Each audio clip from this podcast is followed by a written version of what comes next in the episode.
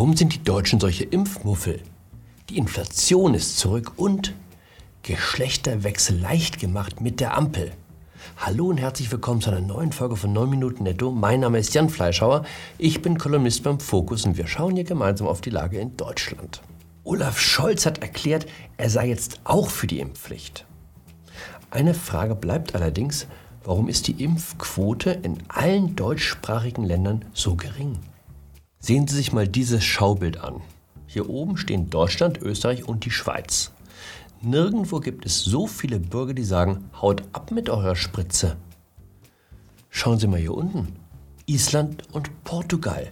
Da sind sie bei einer Impfquote von 98 Prozent.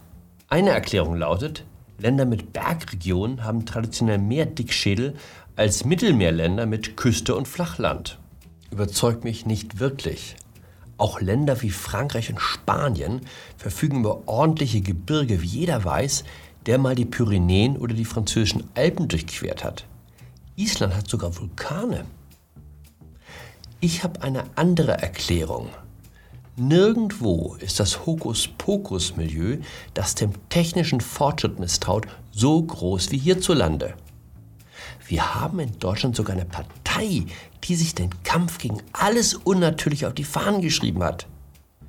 Wenn es nicht noch ganz anders kommt, wird sie nächste Woche in die Bundesregierung einziehen. Dass die Wurzeln der grünen Bewegung tief in die Esoterik-Szene reichen, ist bekannt. Als vor drei Wochen in Freiburg eine Waldorfschule als Corona-Hotspot auffiel, ergab eine Überprüfung, dass sich viele Eltern gefälschte Maskenattests besorgt hatten, weil das Tragen einer Maske in dieser Welt bereits als Schädigung der Spiritualität gilt. Nun ja, mögen Sie jetzt vielleicht sagen, einen Narrensaum hat jede Partei. Aber die Grünspitze, das sind doch sehr vernünftige Leute. Wie man's nimmt. Hier haben wir Vandana Shiva. Frau Shiva kämpft seit Jahren gegen gentechnisch veränderte Pflanzen wie den Golden Rice, die für viele Menschen, die ärmer sind als sie selbst, die Erlösung von Hunger und Armut bedeuten würde. Das hier an ihrer Seite ist Renate Künast. Frau Künast war mal Verbraucherministerin und grüne Bürgermeisterkandidatin in Berlin. Frau Shiva und Frau Künast mögen und schätzen sich sehr, wie man sieht. Frau Shiva meint, aus sicherer Quelle erfahren zu haben, dass der Ursprung des Coronavirus im Gensoja liege.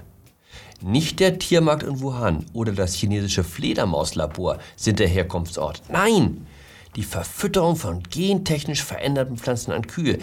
Das ist der Hort des Bösen. Das ist Robert Kennedy Jr. Herr Kennedy ist ebenfalls ein gern gesehener Gast auf grünen Veranstaltungen, wo er dann über die verheerende Wirkung von Pflanzenschutzmitteln berichtet, ebenfalls eine Ausgeburt des Genlabors. Hier ein Zitat. Sie bekommen die Spritze. In der Nacht haben Sie 39 Grad Fieber, Sie gehen schlafen und drei Monate später ist Ihr Gehirn weg. Das ist ein Holocaust, was Sie unserem Land antun. Unter Holocaust macht es einer wie Robert Kennedy Jr. nicht. Ich will Sie an dieser Stelle gar nicht vom Impfen überzeugen. Sie kennen meine Meinung. Jeder hat das Recht, sich auf seine Weise unglücklich zu machen. Ich will nur darauf hinweisen, dass nicht beides geht. Sich über zu geringe Impfung wundern und gleichzeitig mit den Leuten auf Du und Du sein, die zum Impfwiderstand aufrufen. Wenn schon der Frischkäse damit wirbt, garantiert genfrei zu sein, dann weiß man, dass die Sache die Globalistenszene verlassen und den Mainstream erreicht hat. Eigentlich erstaunlich, dass sich 71 Prozent der Deutschen haben impfen lassen. Machen Sie sich gar keine Sorgen? Die Inflation ist zurück. Die Preise in Deutschland sind im November um 6 Prozent gestiegen. Das hatten wir zuletzt kurz nach der Wiedervereinigung, als ohnehin die ganze Welt Kopf stand. Keine Sorge, sagt die EZB, die Europäische Zentralbank. Das ist völlig normal. Wird sich alles wieder einpendeln. Nur ein kleiner Corona-Ausschlag. Das ist Isabel Schnabel. Frau Schnabel ist unsere Frau in der EZB, also die Stimme der deutschen Solidität. Frau Schnabel gilt auch als Anwärterin auf den Posten des Bundesbankchefs, der gerade frei geworden ist. Im Moment Gut. ist es halt so, dass wir eher eine zu niedrige Inflation sehen. Sie haben es gehört, die Inflation ist im Grunde zu gering. Also, alles im Lot? Im Prinzip ja.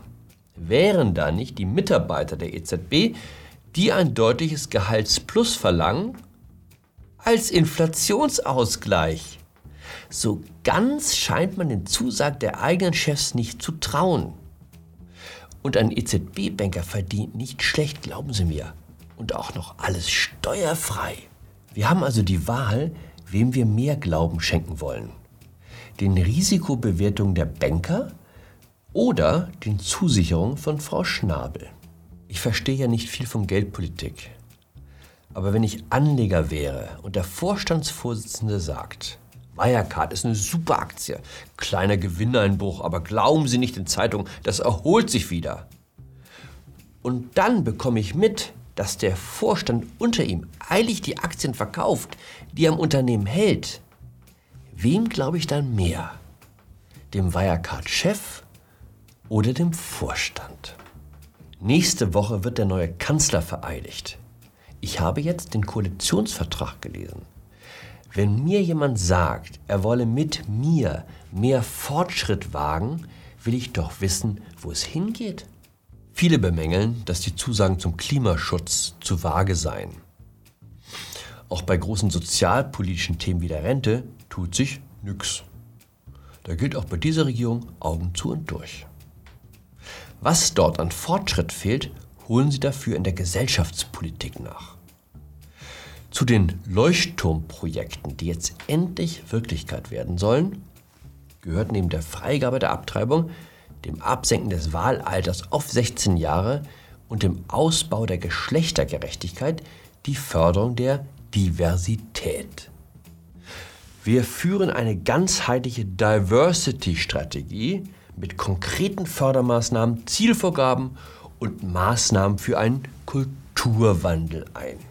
Beim Wort Kulturwandel, da merke ich doch sofort auf, wenn Sie zum Beispiel immer schon davon geträumt haben, Ihr Geschlecht zu wechseln, die neue Regierung macht es möglich. Sie müssen künftig einfach im Standesamt Bescheid geben, als was Sie künftig gelten wollen, und es wird entsprechend in den Papieren eingetragen. Sie können auch ein für alle Mal Ihr Geschlecht ändern lassen, indem Sie entsprechende Hormone nehmen und sich dem Chirurgen anvertrauen.